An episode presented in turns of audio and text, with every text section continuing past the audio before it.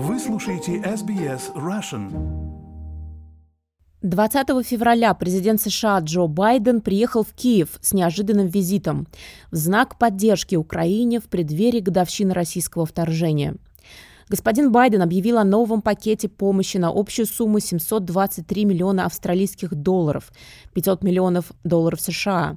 В пакет входит оружие, включая артиллерийские боеприпасы, противотанковые системы и радары ПВО. Байден подчеркнул, что США будет поддерживать Украину столько, сколько потребуется.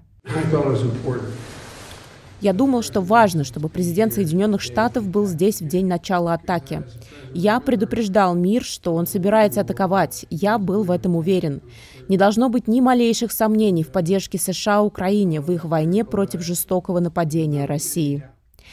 Президент Зеленский говорит, что визит Байдена приближает Украину к победе.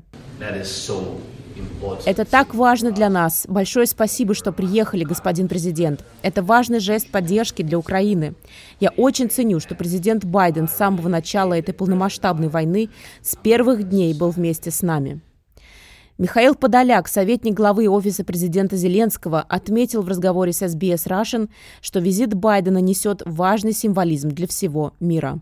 Он подчеркнул, что является смелым человеком, я имею в виду с политической точки зрения, с физической точки зрения, и абсолютно точно понимает, куда и зачем он едет.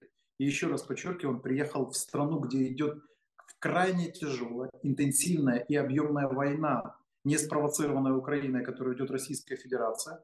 И, соответственно, он, еще раз подчеркиваю, поставил правильно акценты. Россия в таком виде должна проиграть в любом случае.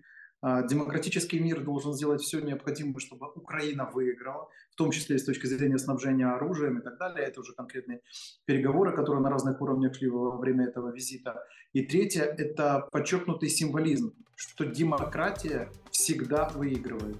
И демократия всегда готова нести всю полноту ответственности за то, каким этот мир должен быть завтра.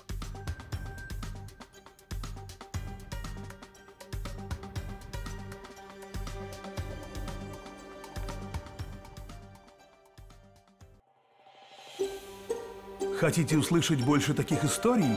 Это можно сделать через Apple Podcasts, Google Podcasts, Spotify или в любом приложении для подкастов.